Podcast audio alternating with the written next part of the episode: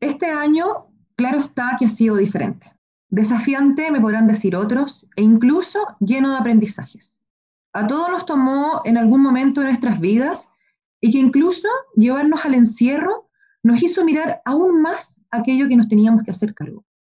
Algunos tomando decisiones en sus negocios, otros viviendo más profundamente con sus familias e hijos. Y también hay quienes se fueron planteando y replanteando no solo su trabajo, sino también la vida y su propósito. ¿Te ha pasado?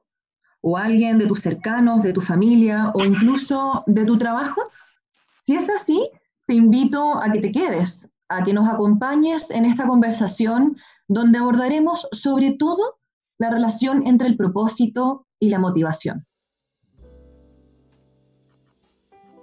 Hola, ¿cómo están? Bienvenidos a otro capítulo de Great Talks.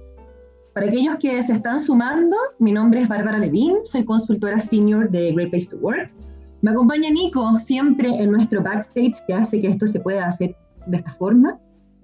Y hoy, para nuestra conversación, me acompaña nuestra Bea, o la Beita, por si también se me, se me aparece ese, ese apodo. La Bea es nuestra Business Development Manager y también esta parte es parte de nuestra área de postmedición.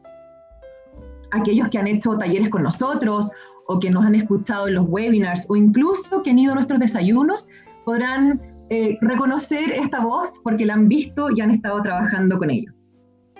Y bueno, vea, cuéntame un poco, eh, aparte de esta conversación, ¿con quién vamos a conversar? ¿Quién es nuestra invitada? Buenos, buenos días, tardes. Hola a todos hoy día nos va a, comparar, a acompañar perdón, Vero Verdú. ¿Quién es Vero Verdú? Ella es una psicóloga de profesión de la Universidad Católica. También es coach y docente de la Escuela de Negocio de la Universidad Adolfo Ibáñez. Trabajó más de 20 años a cargo de desarrollo organizacional, cultura y clima en una organización bien grande y actualmente también se está dedicando a hacer supervisión y formación a coaches organizacionales. Además tiene eh, una empresa, es directora de su propia consultora, que se llama justamente Purpose. Así es que, hola Berito, te doy la bienvenida. Sabemos que estás en el sur, en tu maravilloso llamado sur, y queremos partir esta esta reflexión, esta conversación, más que una entrevista, haciéndote una primera pregunta. Según tu experiencia o lo que has visto, eh, ¿qué relación crees tú que tiene esto de la motivación y el propósito? Mm. Hola Beita, hola a todos. Eh, primero que nada, muchas gracias por la invitación. Desde ya me siento honrada, así que muchas, muchas gracias. Eh, poder compartir con ustedes quizás más que mi experiencia laboral, también incluye mi vida en esto, así que gracias. Eh, chuta, que la pregunta mueve todo. Motivación y propósito, sin duda, son como dos amiguitos que van, los veo y los visualizo así, como dos amigos, dos hermanos que van de la mano y que no pueden ir uno sin el otro. Em, cuando partí trabajando en una empresa de retail muy grande eh, y había como muchas dificultades porque obviamente fusiones, cambios, eh, lo primero que me pregunté es que si yo fuera trabajador, ¿qué me, qué me motivaría a estar contento? Si yo fuera uno de los 20.000 colaboradores que teníamos en ese tiempo, eh, siempre me fui cuestionando eso como, como subgerente de DO. desarrollo organizacional va de la mano del propósito y la motivación. Entonces, desde ahí pareciera que todo era mucho más fácil, eh, a ratos, y también muy difícil porque tocaba movilizar y conectar propósito y motivación también a los que lideraban la, organización. Yo creo que ese es un rol súper importante de los que trabajamos en, clima, en cultura, en DO en definitiva. Y, y creo que la motivación decae inmediatamente si no está conectado a un propósito. Así es simple. Eh, hay muchos libros, Siddhartha, cuentos, desde Víctor Frankl en busca de tu sentido, pero en lo, en, lo, en lo, cotidiano de las organizaciones es tan distinto, y ese era un poco mi mensaje, creo yo, los, los 20 años que estuve ahí, era cómo conectar, que más que yo ser un ponedor de ladrillo, la, la clásica, ¿no? Eh, cómo yo estaba conectado con un rol mucho más importante, que tenía que ver con un propósito, que era la construcción de la catedral. Y eso creo que hoy día a los que ejercemos liderazgo en organizaciones o en la vida cotidiana o con los hijos o con uno mismo de partida, eh, es clave, es clave.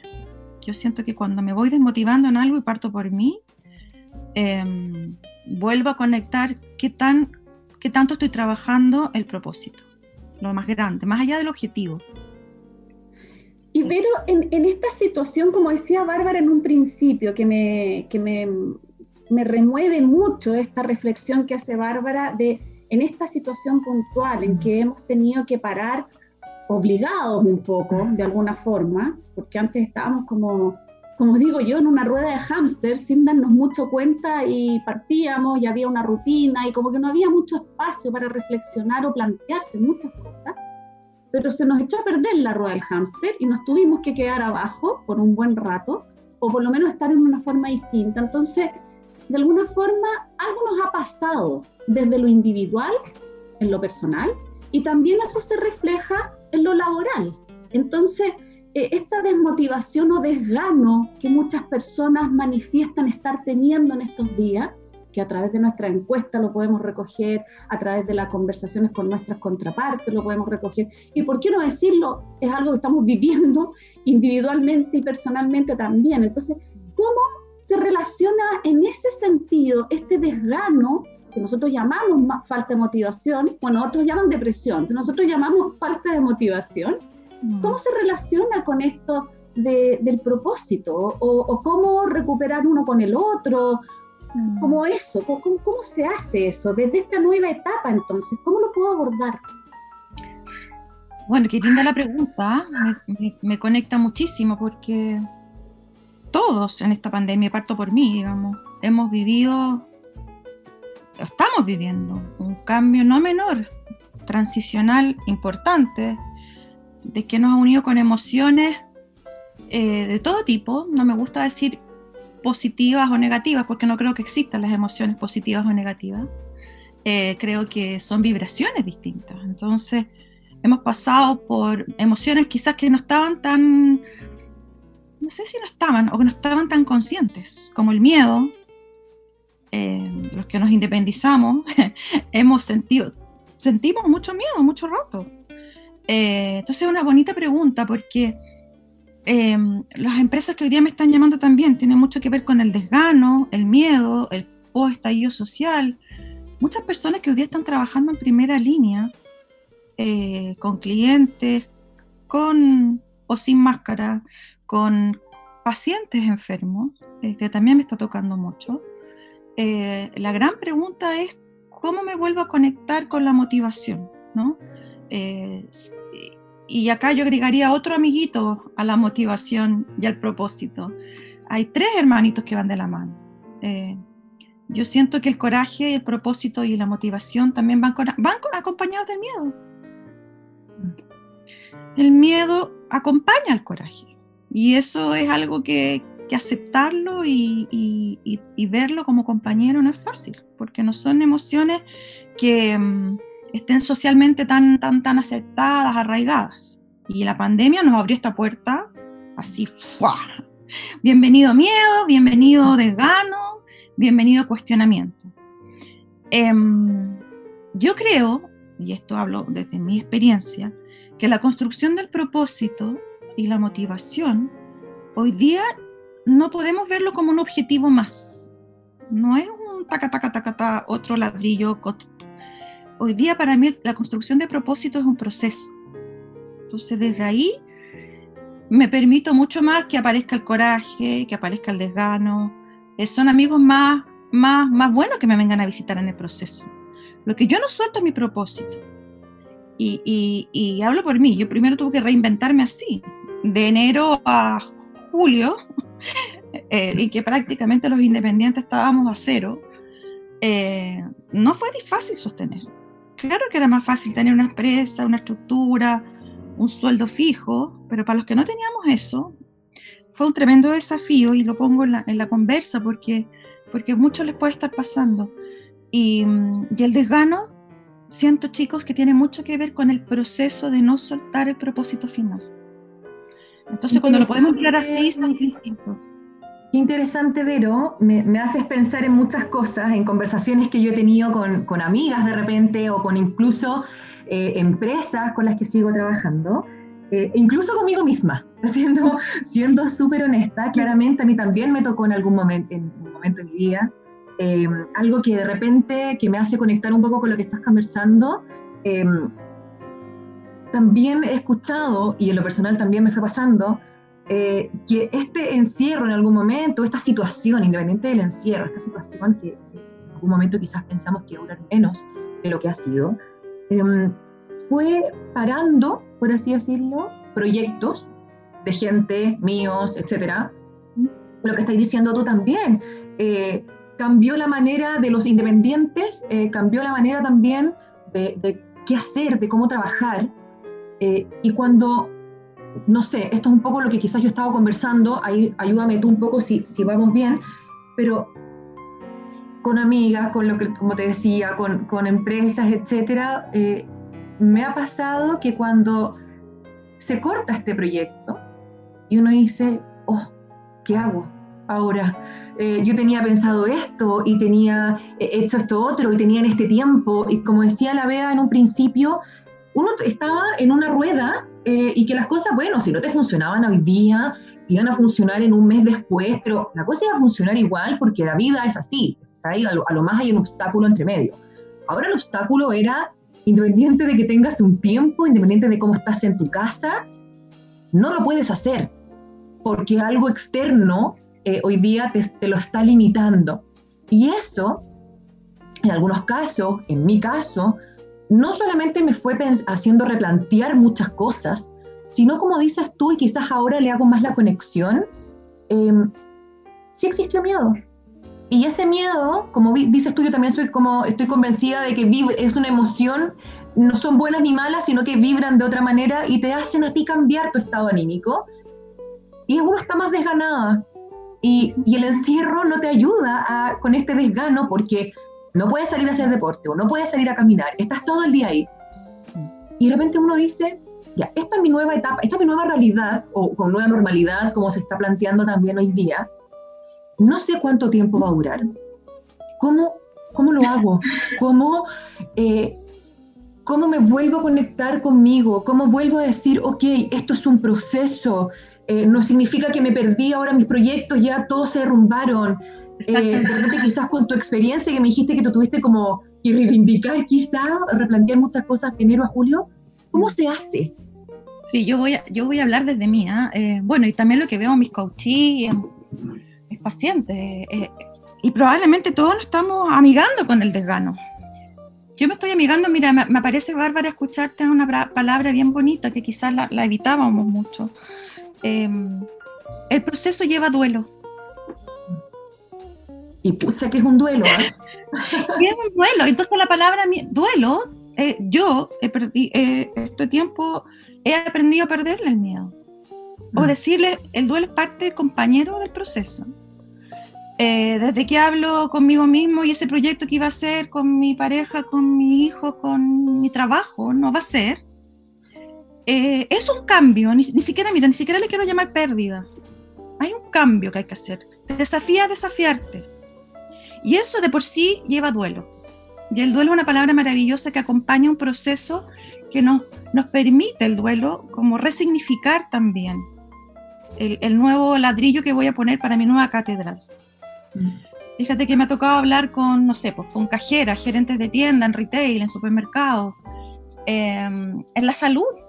¿Por qué me tengo que levantar? Te muerte susto. Tengo a mi mm. hijo, me saco la ropa, eh, vero y llego temblando. O yo tuve COVID, y mi, mi, mamá vive conmigo, yo tuve COVID por estar trabajando, entonces, ¿de qué? ¿Cómo me... Re... El desgano es muy real, no es algo imaginario. El duelo de lo que yo estaba viviendo versus lo que estoy viviendo ahora es tremendo. y nos desafía, como dices tú, Bárbara, a sacar esos recursos más eh, internos, eh, nuevos.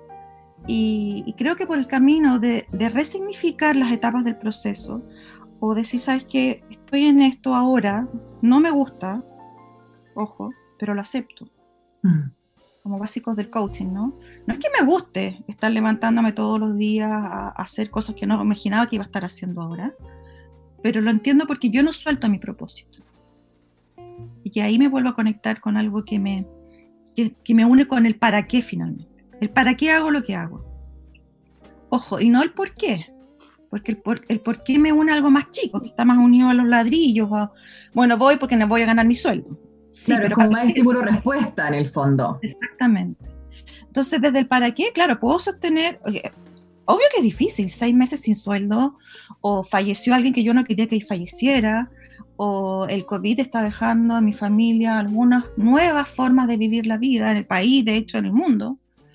Em, el no soltar mi propósito, el para qué quiero estar yo en esta vida, conmigo misma, con mi familia, con mis seres queridos, con mi ámbito laboral, creo que es lo más importante. Y desde ahí, en proceso, puedo aceptar duelo, miedo, alegría, sorprenderme por cosas maravillosas, nuevas que no esperaba también. Pero me dijiste algo que me hizo pensar en una conversación, de hecho, que tuve hace, poco, con un familiar, de hecho, eh, y que me dijo dos cosas. Uno, que a mí me llamó mucho la atención. Eh, no, si ya hice la pérdida. Como de un proyecto que tenía, no, ya hice la pérdida. Y dije, pero ¿por qué hiciste la pérdida? ¿Sí? Me, me llamó mucho atención esa frase. Em, y que tenía que ver incluso con algo eh, profesional, con algo laboral, que lo conecto ahora con, lo último que me estáis comentando. Y que me pasa con esta persona, claramente no era el nombre, por si me escucha eventualmente, no la voy a exponer, pero sí, eh, de repente le puede servir quizás a las personas también que nos están escuchando o que hayan escuchado a gente cercana que haya pasado, que en esta conversación particular me fue contando eh, que si bien le encanta trabajar, que siempre está, hace, lleva mucho tiempo en, en su lugar de trabajo, se empezó a dar cuenta ahora con esta rutina que muchos le están diciendo el día de la marmota, por si alguien vio, vio también esa película. Sí. Eh, y se empezó a dar cuenta y me decía, esto literalmente es el día de la marmota. Yo lo vi en la, película, ya, buena onda, pero hasta aquí no me llegué, lo estoy viviendo, no me está gustando, eh, no tengo como una actividad hoy día post trabajo, etcétera, que me haga em, como una vía de escape un poco. Y me estoy enfrentando a algo que ya no me está gustando hacer. Exactamente. Me está enfrentando a algo que antes quizás yo me sentí motivada al primer tiempo y quizás ahora, no sé si por esto, no sé si algo me pasó entre medio, pero me empecé a dar cuenta que estoy disgustada, que me estoy, estoy mal genio. Eh, de repente me llama mi jefe y me enojo y no sé qué me pasa. Y ahí empezamos a hablar y claramente era quizás, ella me decía el encierro estoy encerrada, tengo, estoy mucho rato en el computador. Y después se empezó a dar cuenta que no, que quizás era algo que de verdad estaba desmotivada un poco más. Em, y me hace mucho sentido cuando me hablas de que son hermanos, eh, la motivación, el propósito, me encantó lo del coraje, lo anoté. Em, y digo, claro. El duelo, agreguemos duelo, porque es cambio. Duelo, es como una, una patita base también, el duelo, tiene todo conexión, y el miedo, como también ala. Eh, y claro, quizás hoy día me hubiese encantado haber tenido esa conversación quizás ahora o mañana y poder decirlo, incluso ojalá me esté escuchando y poder decirle que claro, que quizás tiene que volver a encontrar quizás ese propósito. O quizás lo estoy relacionando y no sé si está bien, pero cuéntame tú, em, si yo vuelvo a, a, mirar el propósito de lo que estoy haciendo, el para qué lo estoy haciendo laboralmente en este caso, ¿me vuelvo a motivar? O quizás ahí, como decías tú, va a ser como una, una removida más allá y que quizás tengo que tomar acción desde el coraje. Claro, tengo que tomar esa acción. ¿Qué dijiste, Bea? Una especie de divorcio, como que ah. rompió en algún minuto mi relación amorosa con este propósito. Sí. Sí. Esto de replanteármelo es como que me divorcio o puedo reparar. Qué, linda la pregunta. Para mí, escuchándolas, bueno, el propósito sí o sí se acompaña de una emoción, finalmente. Yo creo que no, el propósito no es algo técnico. finalmente el propósito es cómo yo quiero vivirme ese espacio de mi vida. Em, y por qué quiero, se une a la emoción. Acuérdense que la emoción es una predisposición para la acción. Y, y, es por diseño. Entonces, ¿cómo yo quiero? Entonces, desde ahí el propósito puede cambiar. Mm. Probablemente lo que no va a cambiar es la emoción final que yo quiero optar. Y es súper legítimo que el propósito y los objetivos hoy día, dado la pandemia, estén cambiando. Yo lo veo todo el día y lo veo en mí, lo veo en los coaches, los pacientes, las empresas.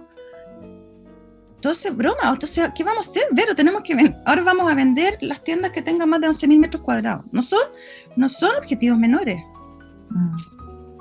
Em, entonces, dado esto, yo podría vivir con mi pareja en el sur. Claro. Entonces, que probablemente lo técnico del propósito sí cambia y en eso hay un quiebre, Bárbara, pero no importa porque la emoción de base, que finalmente es la luz que yo estoy buscando, no va a cambiar. en eso quería, perdón, en eso quería eh, que me llama mucho la atención que incluso me remonto a, momentos en que, en que hemos nosotros como apoderados muchas veces nos preguntan, ¿qué quieres que sea tu hijo? Y uno espontáneamente contesta feliz como si fuese algo mágico y algo sostenible en el tiempo por él a ever. Me pasa un poco lo mismo. Tú hablabas en un momento que la motivación de alguna forma se asocia a esta sensación o estado anímico del entusiasmo. Es como si uno estuviera arriba de la pelota.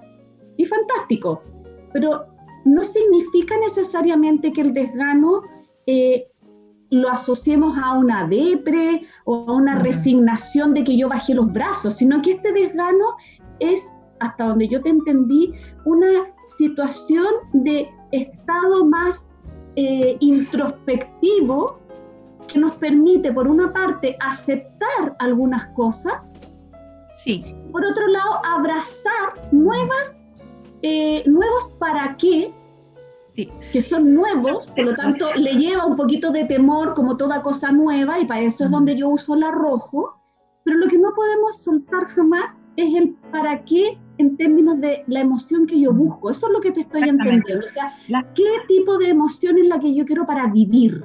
En exacto, justamente, y eso como es adaptativo, sí o sí va a tener pequeñas crisis y duelo probablemente en pandemia, como estamos hoy, está mucho más aumentado.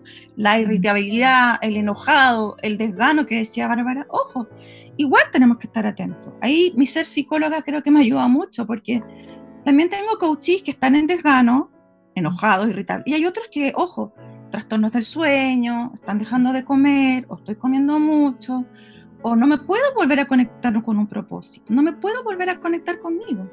Y ojo, porque hay que estar mirando. Eso que decía Bárbara, aceptar la pérdida, quiero volver un poquito atrás.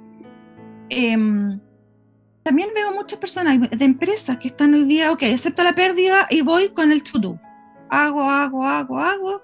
Y incluso mucha gente que está mucho más trabajando más que antes, hasta las 10 de la noche, o hago coaching con la guagua arriba. Entonces, ¿por qué? Ahí también tengo que automirarme. Acuérdense que la primera herramienta de liderazgo es la capacidad de automirarme decir, ¿por qué estoy trabajando hasta las 10 de la noche? ¿De qué, qué, si paro? ¿Qué es lo que no quiero ver? No sé adaptarme a este proceso de cambio. Mi zona de confort era trabajar y estar todo concreto, bien, y en, digamos, el Caribe, las vacaciones, mi bachiloé, y ahora no sé moverme en este nuevo escenario, entonces, ¿qué hago? Me meto en el hacer y dejo de conectar con propósito. Y desde ahí, el desgano, depresión, es muy natural que, que, suceda, que, porque ahí el duelo ya no se transforma en un duelo de proceso de algo adaptativo, que perdí algo, perdí un proyecto, ok, me, me reinvento. El duelo puede estar ahí avisándonos que es como que perdí el mi proyecto personal de vida o familiar o laboral y me puedo estar como conectando desde un lugar mucho más operativo, táctico, aquí me quedo, entonces hago, hago, hago. Tengo coaching incluso que me dicen, Vero, yo no tengo por qué ir a la oficina, pero prefiero ir. Mm. Porque no, no tolero, no me manejo con los niños, no sé cómo hacerlo. Y hay algunos que están dando la pelea y están aprendiendo a dar papilla y otros que no. Entonces.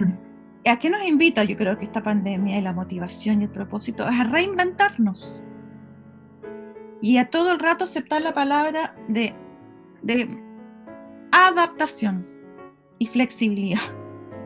esto lo, y esto, para las personas que sentíamos que teníamos un mundo bajo nuestro control, mm. nos da rabia, no, nos da una rabia yegua, porque en verdad, o sea, ¿cómo? Si yo me porté bien, estudié todo lo que tenía que estudiar, eh, fui correcto, pero fui a Harvard y todo, y ahora me dicen que me, están enfrentando al mundo de lo, que no controlo. Entonces prefiero esperar, alguna gente como que está en paréntesis, voy a esperar que todo esto vuelva a la normalidad. Y la mala noticia o la buena, como digo yo, es que eso no va a ser. Estamos aprendiendo a ser de una nueva forma, a replantear objetivos, a replantear propósitos. Y eso, em, si lo unimos a la emoción, puede ser una tremenda, tremenda conexión con nuevos entusiasmos, con cómo quiero vivirme yo mi vida. Cuando escuchaba a Bárbara y estar encerrado, eh, se me acaba de aparecer todo el rato Mandela, ¿no? es como, es como un gran ejemplo en estos minutos. Estuvo encerrado más de, no sé, 20 años y, y cómo se conectó con nuevos propósitos en esa celda de 2x2 o menos. Em, es curioso, ¿no? ¿Cómo podemos encontrar sentido en, un, en la historia, campos de concentración? ¿Cómo nos podemos volver a conectar y motivarnos, aunque en lo externo y en el día a día no tenga más, que, más que nada un espacio de dos por dos. ¿Qué motivó a Mandela a sostener propósito, a Gandhi, a las grandes, incluso en el día a día, las personas que, que se levanten en la mañana? Yo conozco hoy día señoras en Recoleta que están fascinadas llegando su, su, su previsión para hacer eh, ollas comunes. Y esto con la dureza de la vida nomás. Y, y probablemente yo también estuve sin propósito mm, no solamente unos años, bastantes años en que yo me dije que esto iba a ser de otra forma. Em, con tu pregunta yo conecto que para ejercer liderazgo, bueno, hemos pasado por los tres ámbitos que son el liderazgo personal, de autoconocernos, el liderazgo estratégico, de cómo movilizo a los equipos de un punto a otro. Y tu pregunta me conecta todo el rato con liderazgo como coach, que tiene que ver con la capacidad de acompasar y acompañar a otros y eso lo puede ser cualquiera. Em, la señora que, que, me vende los huevos, la, mi jefe, eh, mi abuelita, mi pareja, mi hijo. a veces las mejores preguntas de, de, de compasar son las personas que nos conocen. Entonces, mm. claro, desde ahí, em, y nosotros también ver cómo podemos ejercer liderazgo como coach acompañando a otros acompañándolos en la emoción, ¿qué significa todo esto? Esto que es, es algo adaptativo, en que no hay respuestas tan claras, en que probablemente va a significar aprendizajes nuevos, en que vamos a tener errores, en que va a haber duelo. Entonces, eh, también ha sido bonito ver en mi experiencia como coach, ver que también hoy día hay jefes desafiándose en el acompañar a otros. ¿Y, y por qué no? Yo no tengo que ser psicóloga para hacerlo, puedo acompañar a otros conectándome básicamente en qué emoción está el otro. Quizás volver a acompañarlo en cuál es ese propósito más grande. ¿Te acuerdas cuando, cuando nos, enamoramos? ¿Te acuerdas cuando empezamos a ser amigos? ¿Te acuerdas cuando empezamos a ser amigas? Eh, ¿Cuál era lo más grande que te movía? Y a veces el silencio de las preguntas trabajan solo. Dejar la pregunta ahí para que movilice. Y desde ese punto, Verito, ¿qué crees tú que facilita este proceso de aprendizaje? Porque algo tú lo acabas de, de, revelar, que tiene que ver con hacerse más preguntas que buscar tantas respuestas, ¿no? Pero, pero desde ahí, ¿qué facilita eso? Bueno, yo soy una convencida, la acción. Mm. Es, es, es arrojarte, es atreverte, Hoy día es atreverte, incluso que no, si no está perfecto, igual lo voy a hacer. Em, el volver a conectarme conmigo significa volver a encontrar mis recursos en esta nueva etapa. Entonces, eh, si yo pienso que me podría atrever a hacer algo distinto, si solamente lo pienso, mi cuerpo y mi emoción no lo va a aprender. Entonces, yo como que invitaría un poco ahí a tener acciones distintas chiquititas como esta conversa con el hijo, esta conversa con la pareja, esta conversa con mi jefe, esta conversación conmigo. Si este proyecto tuviera que cambiar en lo laboral, ¿qué le cambiaría? Y si, y si, y si esa, entonces eso que me lleva, ¿con quién tendría que conversar? Eso ya es una acción. Mm. No hay que ser así como pensar, ah, entonces yo tengo que tomar un avión e irme a Beirut para ayudar. No. Una acción está en el día a día. Es pensar básicamente a veces qué conversaciones tengo pendientes. Y atreverme a hacerlas. Yo no soy experta ni, ni soy la mejor. Yo esto lo aprendí equivocándome. Y obviamente hay algunas conversaciones que van a ser buenísimas y otras que voy a... Tengo que equivocar haciendo. Y por eso el duelo. Y por eso el arrojo. Entonces, si me dices que, nos ayuda, es, es, es, tener acciones distintas y atreverme a mirarme en esos nuevos roles que van a aparecer. Y desde ahí lo que me, lo que me aparece es que para atreverse a actuar, para, para abrazar el arrojo que estamos hablando, eh, pareciera que desde el mejor lugar donde lo puedo hacer es desde la confianza, ¿no? Y la confianza, no necesariamente la confianza per se, como esa confianza eh, fantasiosa que de repente nos decimos cuando estamos con el agua hasta el cuello y decimos todo va a estar bien, que es mentira, pero no importa, nos ayuda un poco a dormir mejores. No, yo hablo de otro tipo de confianza. yo, yo digo esa confianza que nos aparece cuando por un rato nos miramos a nosotros mismos y tenemos ese diálogo de mí conmigo, que es tan natural. Ahí eh, eso yo lo, lo, junto mucho con esta necesidad de, de, mirarse a uno también y conectarse con uno. ¿Mm? Exactamente, porque la confianza, bueno, es la palabra mágica para los equipos. Cuando yo trabajo en organizaciones con equipos, todo el rato estoy pensando en el propósito, cuando los veo, cuando veo cómo pelean, cómo se quieren, cómo se odian, estoy mirando y balconeando cómo este equipo está teniendo conversaciones o no para construir redes de confianza. Entonces, eso también es súper bonito mirarlo, como dice la Bea, todo el rato. Y atrever a equivocarme, atrever a equivocarme, y, pero sí, esto es por diseño. Yo quiero aquí ser como bien enfática porque cuando estamos en zonas de confort y queremos atrevernos a hacer acciones distintas, lo más probable es que no nos va a resultar si no lo hacemos por diseño en la agenda.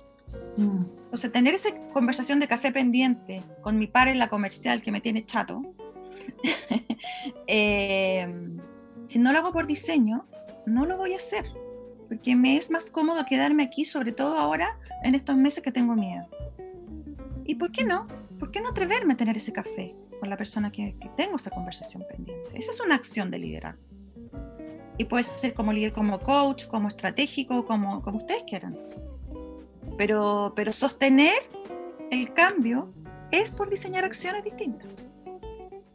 Y en ese sentido, me encanta, me encanta un poco lo que hemos llegado eh, y sobre todo como, como para ayudar a las personas o apoyar a las personas que nos están escuchando en este minuto. ¿Tienes idea de algún como ejercicio práctico, de alguna actividad. Yo soy enferma concreta, para las personas que me conocen se van a reír con lo que estoy diciendo, pero por eso uso ejemplos concretos, me gusta la acción, me gusta, me gusta llevarlo al pan con mantequilla, sí, un entregable, al pan con mantequilla, como bien concreto. Entonces, ¿a ti se te ocurre algún ejercicio que nos podría ayudar? Mm. Eh, por una parte, o a generar esta situación de confianza que aparentemente es donde nos vamos a poder situar para poder hacer estos cambios, o bien eh, cómo algún ejercicio práctico nos puede ayudar a encontrar el propósito, que de alguna forma nos ayuda a, a, conectarnos con el entusiasmo y por lo tanto sin tener tanta confianza a veces nos ponemos medios valientes de más y nos arrojamos igual. Entonces, si no sea por por manga, ¿se te ocurre algo? Sí, eh, es una buena pregunta porque todo esto puede quedar en lo teórico y desde ahí no serviría de nada.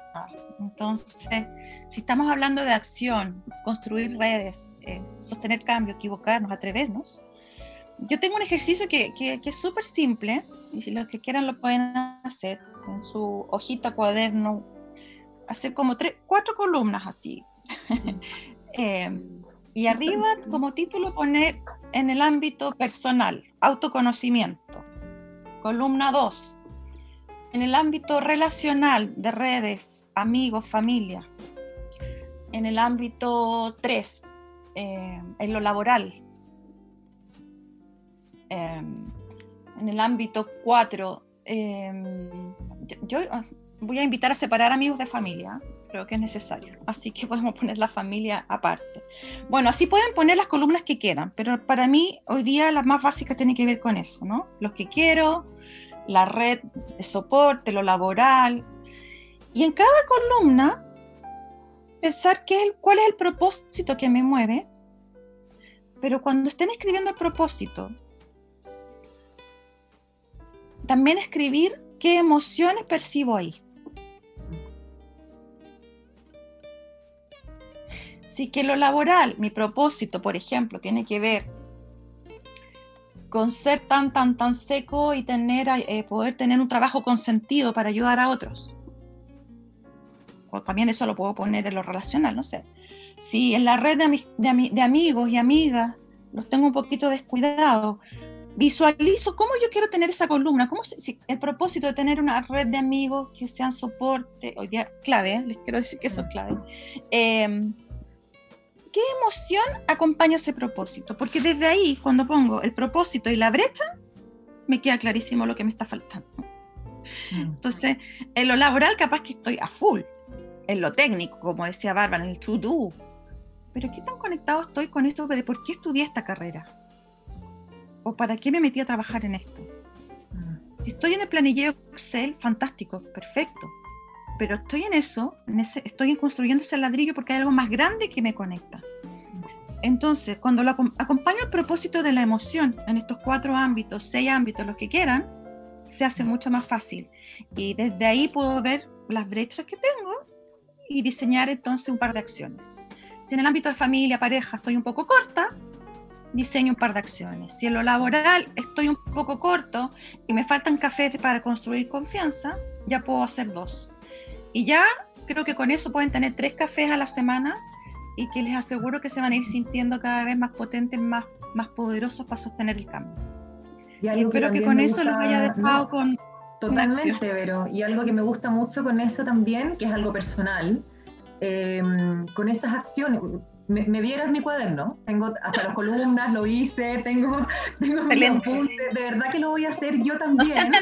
al principio pongan tres columnas o dos, con dos ya, tenemos vamos a ir a poco, pero no, te quiero, te quiero comentar también que independiente de eso, eh, también viene mucho un crecimiento personal. Eh, hay veces en que uno quizás pueda tener un poco más de miedo de accionar por las consecuencias que puede tener. Em, y hoy día estamos todos en la misma. Y de repente no pasa nada pidiendo ese café. Estamos todos viviendo lo mismo, no es algo que yo lo estoy viviendo solita aparte por el proceso de mi vida, sino que estamos todos en su proceso de vida, pero eh, estamos todos encerrados, estamos todos con millones de emociones em, y viviendo de diferentes formas esta situación también. Agradecerte, Vero, profundamente sobre todo este ejercicio. Eh, espero que, bueno, a mí por lo menos me hizo mucho sentido. Veo que la Bea también ahí eh, está con su lápiz y anotando. Espero también que las personas que nos están escuchando eh, también lo puedan, lo puedan integrar y lo puedan empezar a utilizar también con ellos eh, y como ejemplo quizás entregándoselo a otros. Como pregunta final de cierre de toda nuestra conversación, te quiero hacer una pregunta. ¿Con qué te vas de todo esto que conversamos? ¿Qué te quedas? Ay, me aparece todo el rato para mí eh, lo difícil que a veces puede ser sostener. Eh, todo esto que yo les digo es porque yo lo estoy haciendo.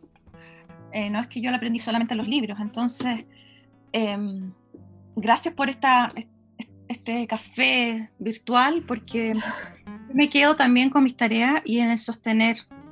No soltar mm. mis propósitos, porque, porque a veces hay ámbitos de mis propósitos en que yo no veo avances y no sé cómo hacerlo. Pero acá aparece mm. la palabra confiar también.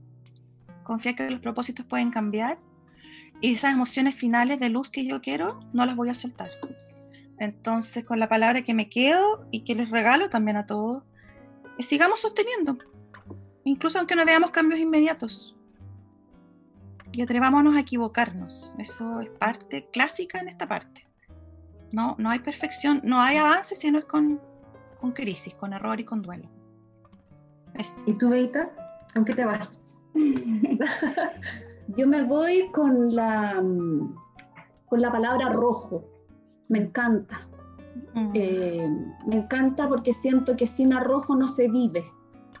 Y cada paso yo lo veo mucho en los niños. Los niños empiezan a caminar con mucho temor, porque el porrazo siempre es fuerte, y si es que las personas no tenemos arrojo, nunca podemos dar ni los primeros, ni los segundos, ni los últimos pasos. Entonces, esa es una palabra que me gusta mucho que haya aparecido aquí. Creo que la valentía es lo que nos va a permitir cambiar de un lado para otro. Y, la valentía también nos permite sostener de alguna forma. Así que no me queda más que agradecerte, Vero. De verdad, muchas, muchas, muchas gracias. Em, me encantó esta conversación y quiero que la Bárbara también nos cuente con qué palabra se queda. Oye, me quedo con tantas. No, elegir una.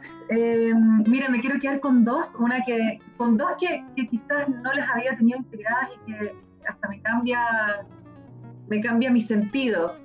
Em, me quedo con coraje, sobre todo en la actual. Y, y me quedo con confianza, sobre todo eh, confianza en el propósito y confianza en el proceso para llegar a ese propósito. Qué lindo. Así que de verdad que mil gracias, Vero. Eh, me hiciste muchísimo sentido, sobre todo también por estas conversaciones que uno tiene consigo mismo eh, y que también está viendo reflejado en otras personas, ejemplos que, que incluso pude poner en esta conversación. Gracias, Bea, por acompañarme hoy día también en esta en este Great Talks, en este capítulo. A Nico, siempre, gracias ahí también porque haces que esto pueda ser posible. Y gracias a todos, a ti que nos escuchas. Eh, espero que te haya hecho sentido, que esta conversación también sea de utilidad, sobre todo el ejercicio final. Y si fue así, también te invito a que nos compartas, que compartas esta conversación y sobre todo que nos ayudes a seguir cumpliendo nuestra misión, construyendo una mejor sociedad. Sobre todo, sobre todo, sobre todo, porque en conjunto y juntos somos great. Así que un millón de gracias. Nos vemos uh, para una próxima. Un abrazo. Chao, chao.